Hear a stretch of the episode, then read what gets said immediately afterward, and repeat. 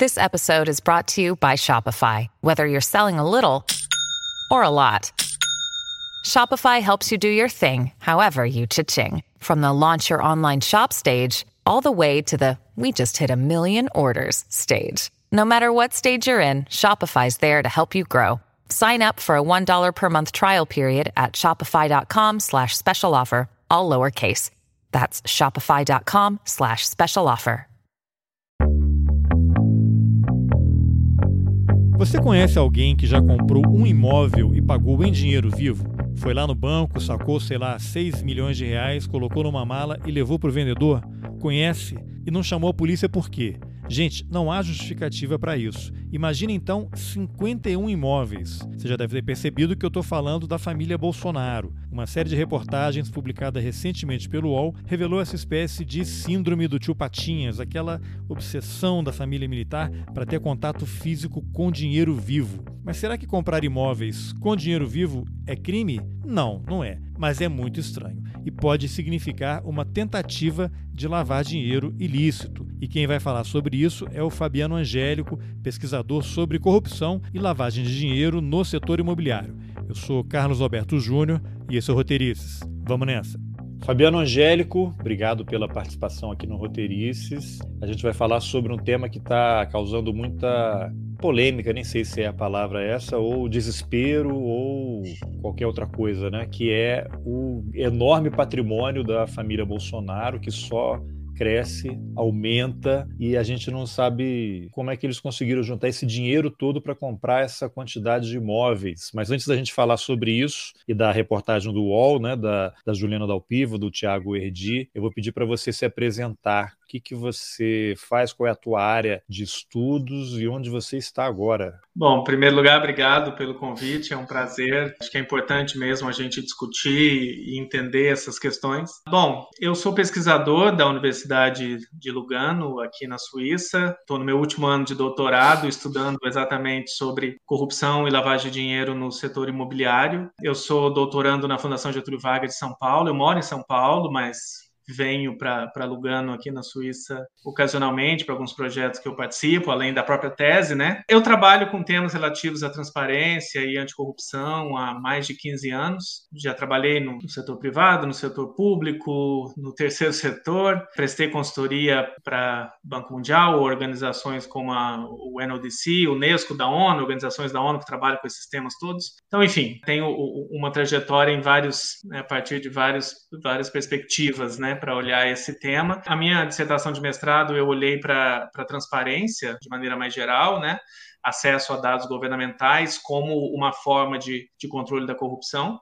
E agora, né, o doutorado é sempre uma contribuição científica mais específica, então eu resolvi olhar para uma experiência muito única que aconteceu no São Brasil, em São Paulo, em termos de política de transparência, que foi que a Prefeitura de São Paulo disponibilizou publicamente na internet o, o cadastro de registro de imóveis. Então, toda essa trabalheira que Tiago Erdi e Juliana Dalpiva tiveram de visitar vários cartórios né, para buscar, se você, se um jornalista quisesse fazer reportagem sobre isso só na cidade de São Paulo, era só entrar no site. Né? Era, porque isso ficou disponível por alguns anos, mas com o advento da LGPD, a lei de privacidade, essa coluna sobre propriedade imobiliária foi removida uh, da, da, versão pública da base de dados. Mas isso para todo mundo ou, ou apenas para pessoas politicamente expostas?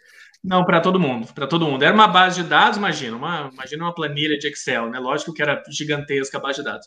Mas uma das colunas era o nome do proprietário. E estava público, estava disponível, mas aí ah, foi uma decisão da própria prefeitura, né? Enfim, revertendo a sua própria decisão de dar publicidade, né? Mas gestões diferentes. E aí, com o entendimento que isso violava a, a, a Lei Geral de Proteção de Dados, eu acho que é um entendimento equivocado, mas enfim, e aí removeram Mas isso essa... é, é para quem quiser buscar na internet, né? Se a pessoa for lá na unha, no cartório, ele consegue essa informação. Exato. É, é, é por isso que, na minha avaliação, né, enfim, e tendo estudado política de transparência durante tanto tempo, não para em pé essa, esse argumento, né, de que o nome do proprietário do imóvel não pode constar publicamente no, na internet, porque na verdade é uma informação pública já, é uma informação pública. Só você ir no cartório de, de registro de imóveis, se você tiver lá o endereço e tudo mais, isso isso é disponível. Enfim. Isso mas... cabe. Você desculpa, a tua graduação é, é em direito? Não, eu, eu, eu, na verdade sou jornalista na graduação. Eu Caramba, fiz jornalismo. Caramba, que pessoa perigosa, olha só. É. E aí?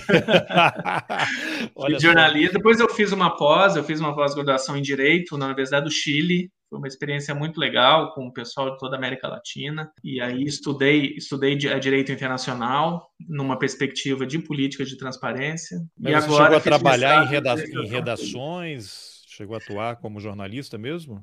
Eu trabalhei, trabalhei, trabalhei pouquinho tempo. Trabalhei dois, três anos no, em Minas, e, e, alguns meses na, no finado jornal Agora da ah, Folha de São Paulo. Ah, olha só. Agora, e o que, que te atraiu para esse tema e você res resolveu se dedicar tanto que agora está é objeto de um doutorado? Pois é, na verdade foi o jornalismo que me trouxe até aqui. Eu sempre me interessei, né, enfim, por questões sociais, políticas. E ao fazer jornalismo, ao me mudar para São Paulo, eu descobri é, a Abrage, né, em primeiro lugar, a Associação Brasileira de Jornalismo Investigativo. Comecei a frequentar cursos e palestras. E aí eu descobri o, o termo que está na literatura norte-americana, inclusive de estudos de comunicação, que é precision journalism. E achei aquilo super interessante, que tinha a ver com ciências sociais, que eu também gostava de, de olhar para essa perspectiva da sociologia. E, e o precision journalism é basicamente o que ele diz é que os jornalistas têm à disposição ferramentas das ciências sociais, né? Basicamente, é, analisar base de dados, né? fazer surveys, né, categorizar, enfim, né, toda essa questão mais do rigor científico, né. E aí tinha ali alguns termos que apareciam, access to information, right to information. Falei, o que, que é isso, né? Eu nem imaginava o que, que era isso. Aí eu fui estudar, falei, nossa, tem uma lei de acesso à informação nos Estados Unidos que qualquer cidadão pode pedir dados governamentais no Brasil também tem, né? É, mas Ela só não está sendo muito bem praticada agora. É, então, isso era 2005 que eu estou falando, né? Então não tinha, né, absolutamente nem essa discussão no Brasil, né? E aí eu fui lendo a respeito, eu falei, poxa, transparência, acesso à informação governamental, que coisa interessante, né? E aí isso acabou me levando para trabalhar na Transparência Brasil, finado Cláudio Weber Abramo, né, que foi uma escola, uma escola, é, trabalhei com ele de 2007 a 2010, né, e ele também me incentivou, né, foi ele que me falou, não, tem, a gente tem algum diálogo com a Universidade do Chile, eles têm lá uma pós-graduação super bacana, e aí eu, foi nessa época que eu fiz a minha pós, depois eu voltei, achei legal essa coisa de, de estudar, sempre gostei, falei, acho que eu vou parar de fazer jornalismo, eu vou estudar. Boa, que bacana, e... que bacana. Aí eu fiz é... um mestrado em administração pública, né, na FGV. Tá, e agora está nesse, nesse doutorado. Então, eu vou só colocar na tela aqui, depois quem está ouvindo só no podcast, vai, nas informações do episódio haverá os links, mas o que eu quero colocar é isso aqui, ó. É o material do UOL, né, como foi feito o levantamento dos imóveis da família Bolsonaro, patrimônio do clã Bolsonaro. Então, eles percorreram, como você falou, né, 1.105 páginas de 270 documentos relacionados às transações imobiliárias realizadas por integrantes do clã desde os anos 1990. E aí eu anotei uns números aqui que eu vou falar com você. Segundo a reportagem lá do UOL, a família, incluindo o Bolsonaro, a mãe dele, que já morreu, os irmãos, as duas ex-mulheres e os filhos, três filhos, né? Não entram Acho que o Jair Renan não tem nada no nome dele, nem a, a menina. 107 imóveis, são 51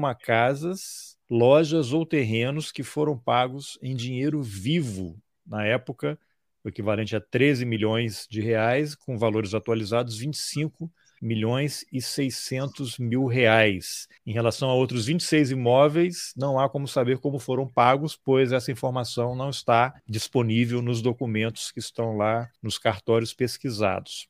Bom, então a pergunta básica é: por que, que alguém usaria dinheiro vivo para comprar um imóvel? E aí agora você acessa toda a tua pesquisa aí, as tuas informações para existe uma justificativa plausível hoje em dia. Bolsonaro fica aí na televisão é, assumindo a paternidade do Pix.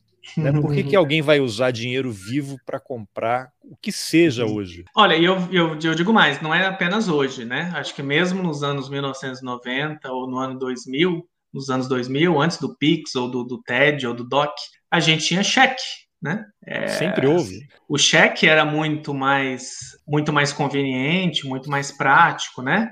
E, e, a gente tem que lembrar também, né? O pessoal mais jovem aí talvez não se lembra, mas pelo menos até 1994 a gente tinha inflação, então também, né? Tinha enfim, você né? sacar é, uma mala com 13 milhões do banco, quando você chega na esquina, ela já está valendo 11. Exatamente. Então você ficar com dinheiro era, né? né aliás, é, é interessante que é, é uma das razões pelas quais o Brasil tem essa tecnologia de automação bancária que desembocou no Pix e tal é por causa da hiperinflação, né? Quer dizer, ninguém, ninguém tinha dinheiro vivo, era sempre no banco, porque pelo menos tinha um overnight, né? Uma coisa que os jovens também não sabem o que, que é, mas tinha ali um rendimentozinho que pelo menos amortecia um pouco a inflação. Então, então quer dizer, em resumo, ter dinheiro, é, comprar coisas em dinheiro, e ainda mais coisas de grande, alto valor, não é conveniente hoje em dia e nunca foi conveniente. Nunca foi. Então, é importante dizer que não é conveniente, não é prático, é perigoso. Então, nada justifica. Nada justifica. E acho que é interessante até observar que em nenhum momento, né, o próprio presidente da República, seus apoiadores,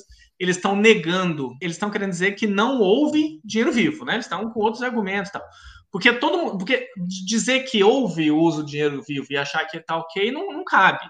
Então, não, mas o próprio Bolsonaro questionou, ele fala, mas qual é o problema de usar dinheiro vivo? A resposta dele foi essa. Quantos é, imóveis é, são, né? Aí se fez de maluco. É, pois é, mas aí é para. Acho que foi meio dando sopetão ali, mas certamente acho que a defesa dele vai ser ajustada e não vai falar isso mais, porque não há defesa possível para uso do, do, dinheiro, né? Assim, não, não, realmente não há.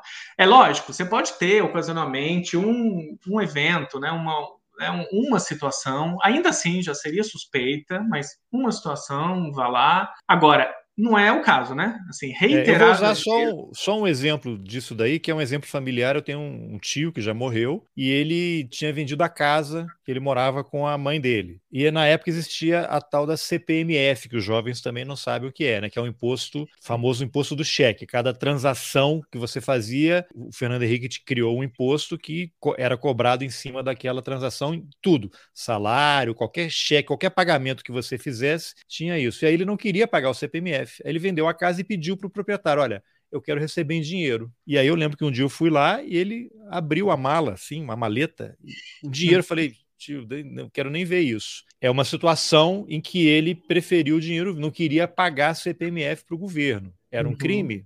Não, não era um uhum. crime, né? Não é.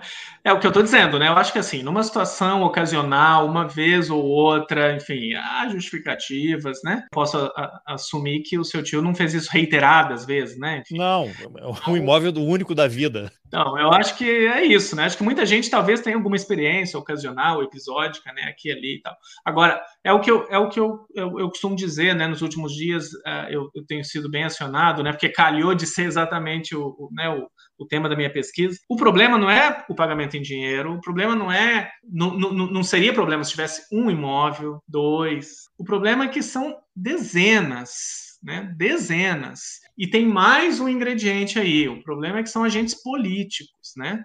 É, são quatro agentes políticos ali, pessoas com mandato popular, né? Além do presidente da República, três parlamentares que são filhos dele. E aí mais uma camada de gravidade já existem centenas, milhões, milhares de evidências de que houve roubo de dinheiro público, né, em gabinetes parlamentares, né? Porque esse acordo de eu te, eu te contrato como meu assessor, mas você me devolve 80% do salário, 60% a rachadinha, salário. né? A famosa rachadinha. Crime, né? É, é, a chamada rachadinha, né? Que o, que o presidente outro dia disse lá, é mais ou menos comum isso aí, meio que quase falando para dentro. Bom, o fato de que é mais ou menos comum em gabinete parlamentar por aí não, não é uma desculpa, né? Isso é corrupção, né? Então, Exatamente. quando você acrescenta todos esses elementos juntos, né? Porque, veja, é, em, em, em uma investigação, né, enfim, sobre corrupção, você não olha para um elemento, né? Você tem que olhar para o conjunto de indícios, né? Então, o conjunto de indícios, então, repito, o pagamento em dinheiro é problema? Não, se fosse só isso. Mas é o conjunto de indícios. Né? É, agora, inclusive a história da rachadinha, que há vídeos né, do Queiroz sacando dinheiro na boca do caixa e pagando boletos de escola, boletos é. de planos de saúde. Esse, é. Não faz sentido, né? Que vou sacar aqui e vou pagar aqui. Não, você paga no cartão. Até a funcionária aqui de casa, ela que, que é uma pessoa com pouco acesso à tecnologia e, e vive do salário dela, não faz mais isso, né? Sacar dinheiro e vou na lotérica. Não, você leva o cartão e, e realiza o, o, pagamento. Agora, o que, que a gente pode inferir desse procedimento reiterado ao longo dos anos de comprar, e, e não é nem que estão pagando parcela, né? É pagando à vista o imóvel. Então eles ficaram acumulando o dinheiro uhum. em casa, no colchão, né? Uhum. E hoje que a inflação voltou, e aí vão uhum. juntar esse dinheiro e comprar um imóvel à vista. Do ponto de vista uhum. aí do que você está estudando, isso uhum. daí se encaixaria em alguma situação específica? É uma tentativa de ocultação de patrimônio, ocultação de dinheiro de origem ilícita, e aí já vamos deixar muito claro aqui que não estamos acusando ninguém, estamos falando em tese diante de fatos que estão surgindo. É, exatamente, né? É, eu acho que não, não, não encaixaria o ilícito de ocultação de patrimônio, né? Porque, enfim, a informação está no cartório, né? Os jornalistas encontraram os nomes, sobrenomes. Agora, de novo, né, em, tese, né, indicialmente, suspeita, né, evidentemente, acho que é importante a gente também pontuar isso, né, o, o devido processo legal precisa ser respeitado, é preciso é, não, né, não julgar de antemão, é, é, muito ruim esse tipo de situação né, de julgamentos né, para a sociedade, então não há, né, não está julgando. Agora, diante de todo esse conjunto de evidências que a gente estava dizendo, isso parece apontar para lavagem de dinheiro, né? E o que, que, é exatamente o crime de lavagem de dinheiro, né? Lavagem é um, é, um, é um crime muito peculiar, porque na verdade ele é sempre um segundo crime. Então você tem um ilícito 1 um, que dá origem a recursos ilegais, e aí, de maneira a usufruir desse dinheiro que foi gerado pelo, pelo crime 1, um, a pessoa comete um crime 2, que é o crime de lavagem de dinheiro. Então, em que, que consiste o crime de lavagem de dinheiro, basicamente?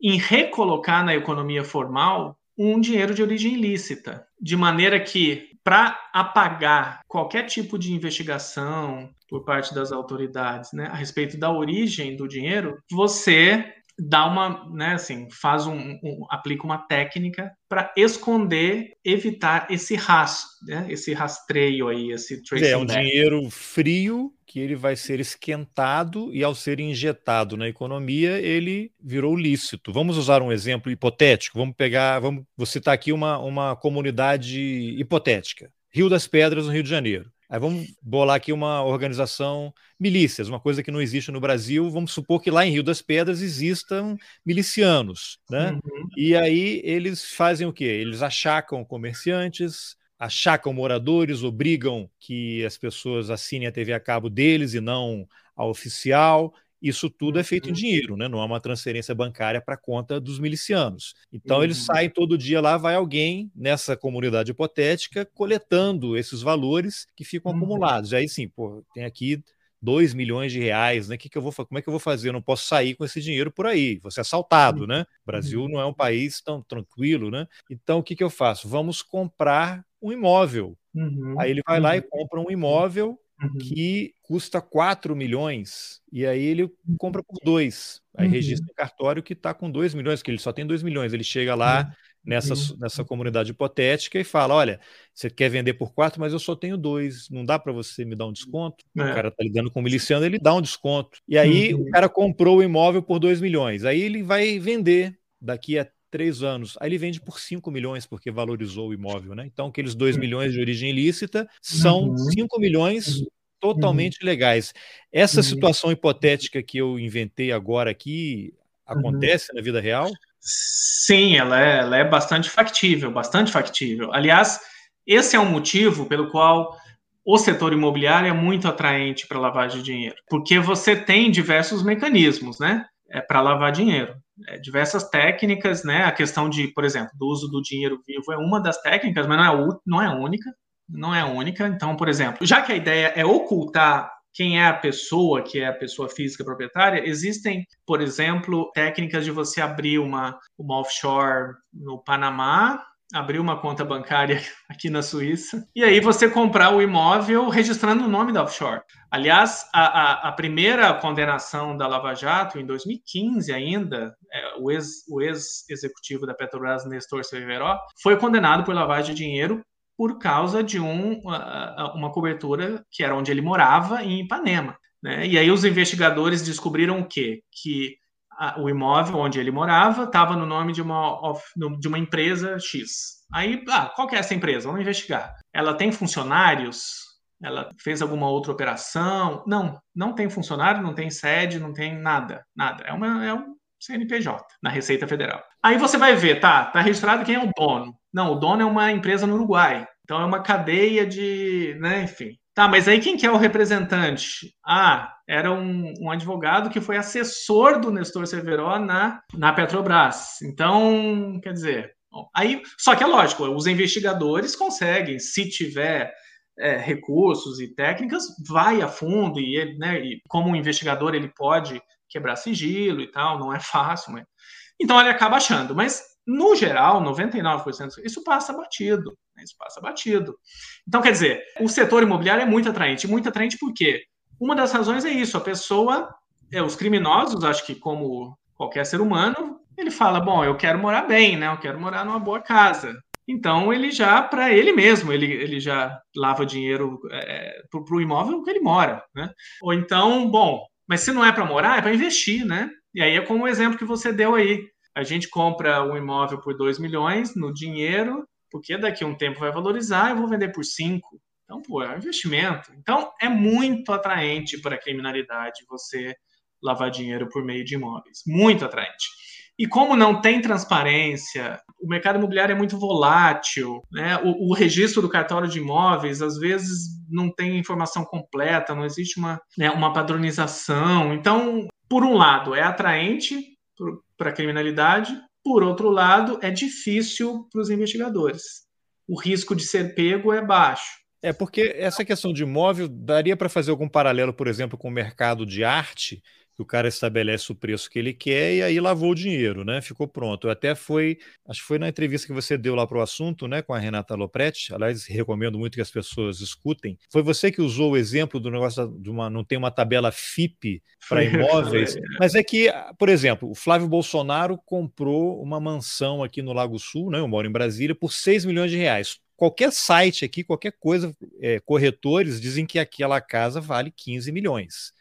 Não existe casa de 6 milhões no Lago Sul daquele jeito. A ex-mulher, uma das ex-mulheres do Bolsonaro, que mora com o filho, o Jair Renan, né, que é o conhecido 04, também disse que comprou uma casa por 3 milhões. Não existe uma casa de 3 milhões ali no Lago Sul, naquela localização. E aí ela disse que não era dela, e depois ela disse agora como ela é candidata, registrou a, o imóvel no nome dela no TSE por 3 milhões e ela tem um salário incompatível, um patrimônio desse, né? Então, mesmo que assim não tenha uma tabela FIP, mas o mercado já estabelece, né? Se vai qualquer imobiliária, quero comprar uma casa no Lago Sul, em esse uhum. lugar, qual é a média de preço? Eles sabem, né? Uhum. É possível é, mas uma casa é, três, né? É, exatamente, né? Eu fiz a comparação um pouco com a tabela FIP, que é assim, o mercado inteiro reconhece um parâmetro, né? Que é, enfim, é uma referência válida em negociações e tudo mais. No caso dos imóveis, não, não existe isso, né? Então, tem muita oscilação. É claro que você pode dizer, não, aquela, aquela mansão, os corretores dizem que é 15. É, mas se você chegar com 11, você leva. É. Então, já tem... Agora, se o cara tiver apertado, precisando do dinheiro, é, e oferecer é seis em dinheiro vivo, aí você leva na hora. Aí leva na hora. Então, é, existe muita oscilação. Isso, isso leva é, a seguinte. Uma, uma correção, só que nessa casa aí, ele está financiado no BRB, que é o banco aqui do Distrito Federal, é, né? Então, é. essa daí, vamos fazer justiça ao Flávio Bolsonaro. Ele está pagando suaves prestações, então não, não é dinheiro vivo. É, exatamente. Mas também eu já, já li relatos de que os próprios termos do empréstimo no banco público foram muito favoráveis, né? Mas, é, pois é, mas então quer dizer, é isso, né? Essa oscilação. Então, isso, isso não é algo que chama tanta atenção assim, né? Quando você fala, não, aquilo ali vale 15, mas o cara chegou com 6, eu estou precisando de dinheiro, poxa, só 6 milhões, não é pouco dinheiro, né? Se você tiver realmente apertado, eu não vou comprar. E aí você chega lá no cartório e vai registrar, ninguém vai te olhar torto assim, né?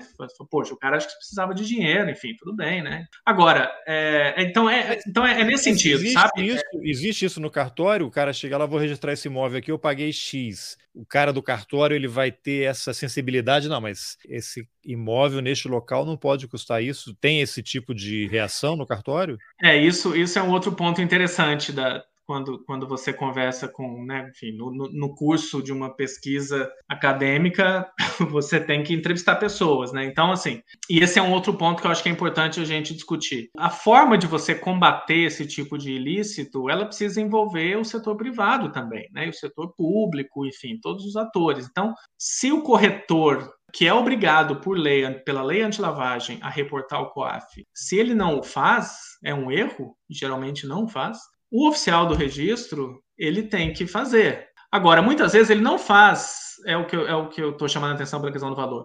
Ela não, não o faz por causa do, né, do valor muito a mais, porque isso é, é visto como oscilações que acontecem. Mas, mas conversando com, com, com oficiais de registro de imóveis, o que a gente ouve deles é assim: quando é dinheiro vivo, sim, eu, eu conversei com uma, uma, uma, uma oficial de, né, do, do, de uma cidade aí do estado de São Paulo, né? E ela me disse, ela falou, toda vez que chega alguém dizendo moeda corrente, eu, eu aviso o COAF.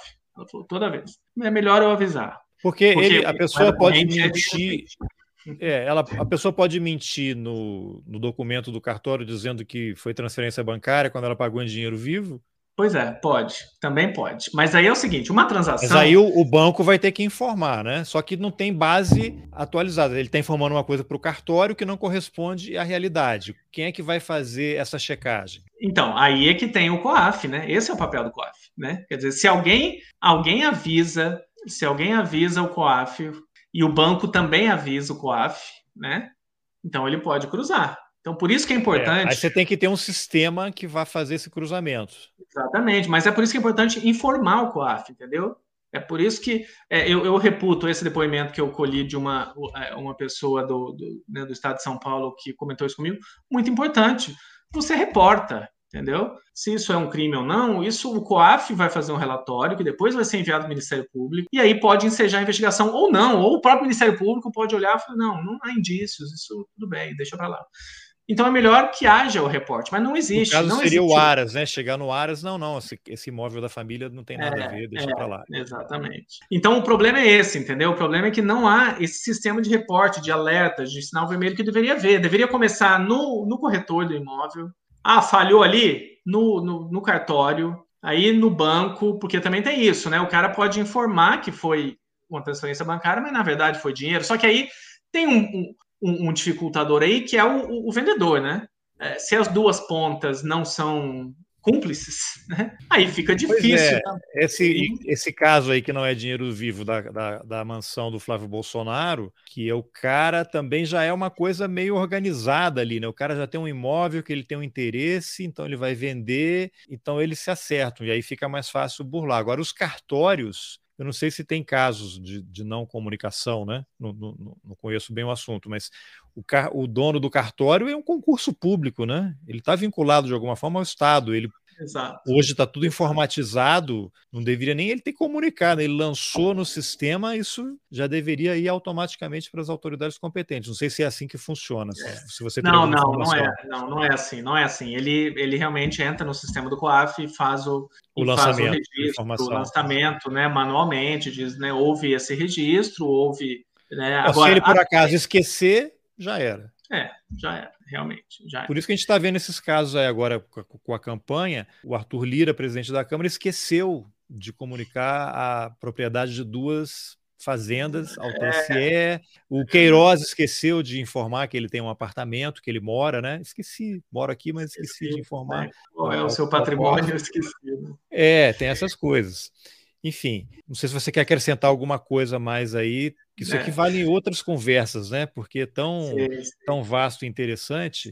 Mas você queria, você quer acrescentar alguma coisa aí? É, não, eu só, eu só queria para fechar dizer em primeiro lugar que a, a expressão moeda corrente que aparece nos cartórios é dinheiro vivo, sim, porque isso é um hábito, uma padronização que vem desde décadas atrás, onde só havia duas opções: dinheiro e cheque. Então, o que, que se convencionou nos cartórios foi: quando é cheque, está escrito cheque, quando é dinheiro, está escrito moeda corrente. Então, é, essa expressão moeda corrente, ela tradicionalmente nos cartórios, né, e você dizia que é um concurso público e tal, recentemente, né? Porque cartório é algo que passava de pai para filho. Veja Portugal. Então tem uma, tem uma tradição nos cartórios de registrar moeda corrente para querer dizer dinheiro vivo. Então é, eu tenho visto em alguns círculos dizendo que não, não, é moeda corrente, é moeda nacional.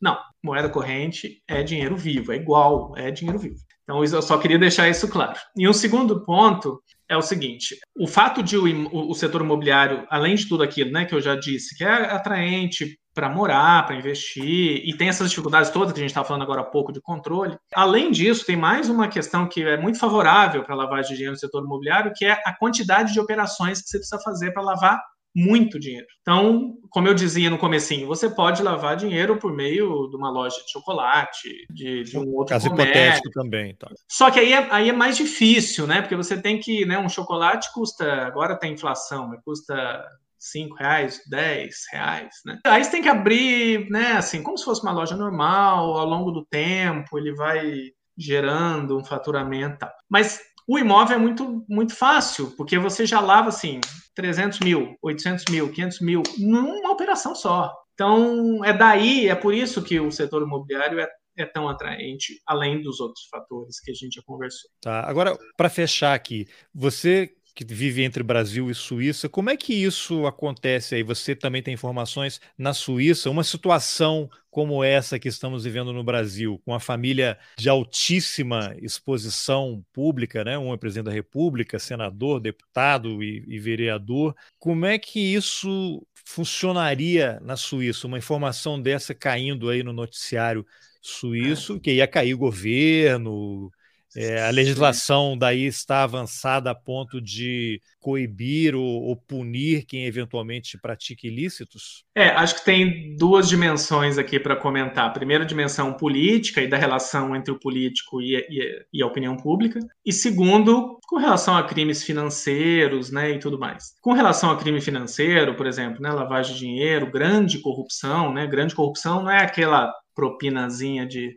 50 reais de pagar o cafezinho para o guarda, né? É, é, grande, é grande corrupção de milhões. Esses assuntos eu acho que a, a Suíça precisa melhorar né, precisa melhorar. Os bancos suíços são lá usados para lavar de dinheiro de criminalidade.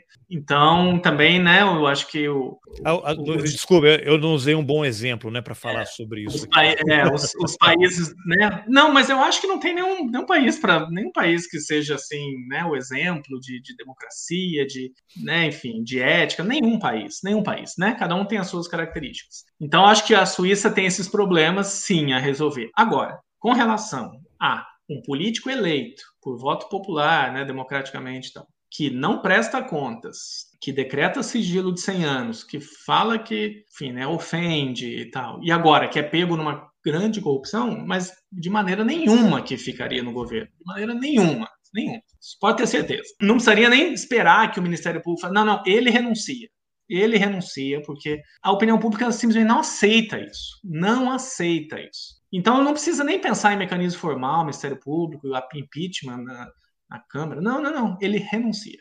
Porque isso é inaceitável, como um representante da sociedade tal, fazer uma coisa dessas. É inaceitável. Então ele já é renúncia. Agora, e para fechar mesmo, então, nesse caso aqui do Brasil, você acha que com a legislação que existe, qual é a possibilidade de haver assim, uma investigação de fato para poder esclarecer isso? Porque, historicamente, neste governo que a gente vê, é para não investigar os filhos, muda o diretor da Polícia Federal, demite o fiscal do Ibama que pegou o cara pescando em área proibida. Dizer, há um aparelhamento do Estado para proteger a família. Sem falar no escárnio, né? Na, na, na, cara de pau de todo mundo. Uma coisa que acontece muito, eu lembro que sou jornalista, né? Trabalhava em redação. Você tinha alguma denúncia, os ministérios eles respondiam. Podia demorar uhum. um pouquinho, assim, mas havia um compromisso em todos os governos passados em dar uma satisfação Porque não é uma satisfação para o jornal ou a revista, é uma satisfação para a sociedade. Nesse Exato. governo aqui, você vê todo dia nos jornais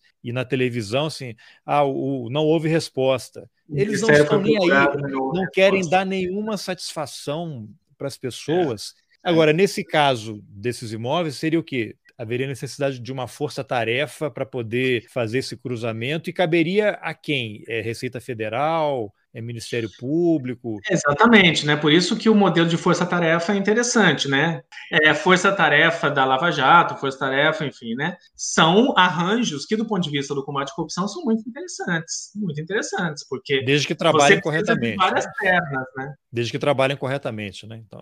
Exatamente, exatamente. Quando quando trabalha, né, corretamente, tem a, um, né, um, uma expressão muito importante é autocontenção né? Então você saber falar, não, não eu vou, vou me segurar. Sabe quando você respira duas vezes? Não, é. não vou fazer isso, não, não vai dar certo, não, não tá certo, penso duas vezes. Então, quando existe né, essa autocontenção, esse trabalho sério, o modelo de força-tarefa é muito interessante, porque você tem o Ministério Público, que é o titular da ação penal, é o que tem que realmente oferecer a denúncia ao Poder Judiciário, mas ele precisa de informação que está protegida por sigilo fiscal, né, que é um dogma no Brasil, é um negócio assim, né, absurdamente. Então, a Receita Federal precisa estar junto, você precisa do COAF trabalhando junto, você precisa do Tribunal de Contas, às vezes analisando uma conta do, um governo local, uma prefeitura, enfim. Então, você tem que ter essa força-tarefa, essa coordenação realmente, né? Então, agora é isso, né? Precisa ter autonomia para trabalhar, precisa o, o, o, presidente do órgão, o diretor-geral da Polícia Federal, o procurador-geral da República, precisa ser gente que realmente está, né, tá, tem autonomia e tem vontade de, de, de, fazer o que, o que precisa ser feito, né, e, e não só isso, né, o judiciário precisa, depois de todo esse trabalho feito pelos órgãos de investigação e denúncia, o judiciário pega a documentação, analisa de forma, né, enfim, isenta, né? Que, né, que no, no, caso, por exemplo, do, do, do ex-deputado estadual Flávio Bolsonaro, foi feita uma investigação muito correta do Ministério Público do Estado do Rio, muito aprofundada. E o judiciário derrub, foi derrubando tudo, né? É, mas o judiciário lá em cima, né? As cortes superiores, né? Porque o, o juiz de primeira instância no Rio. Mas que no Brasil é, o acerto é sempre por cima, né? É, então esse acerto por cima também é complicado. Agora, respondendo a sua pergunta, quem deveria fazer isso era o Ministério Público, né? Ministério Público do Estado do Rio, do Estado do Rio de, de São Paulo, que também tem imóveis em São Paulo, né? PGR, né? Porque agora tem o presidente lá, o senador com foro privilegiado, e atuar, né? Mas acho difícil no contexto atual, né? Tudo bem, Fabiano, obrigado por essa conversa. Vamos depois, com calma, falar sobre esse tema mas com mais detalhes, porque isso perpassa toda a sociedade brasileira. Né? Obrigado pela entrevista. Verdade. Obrigado. Eu que agradeço o convite. Bom, essa foi a entrevista que eu, Carlos Alberto Júnior, fiz com Fabiano Angélico, pesquisador sobre corrupção e lavagem de dinheiro no setor imobiliário. Se você também acha que comprar imóvel com dinheiro vivo é caso de polícia, compartilhe essa conversa nas suas redes sociais, nos seus grupos de WhatsApp, mande o link por e-mail. E se você acha importante apoiar o jornalismo independente, considere a possibilidade de contribuir com Roteirices. Não mande dinheiro vivo. É possível colaborar pelo Pix, pelas plataformas Apoia-se e Catarse e também pelo YouTube. Os links estão nas informações do episódio.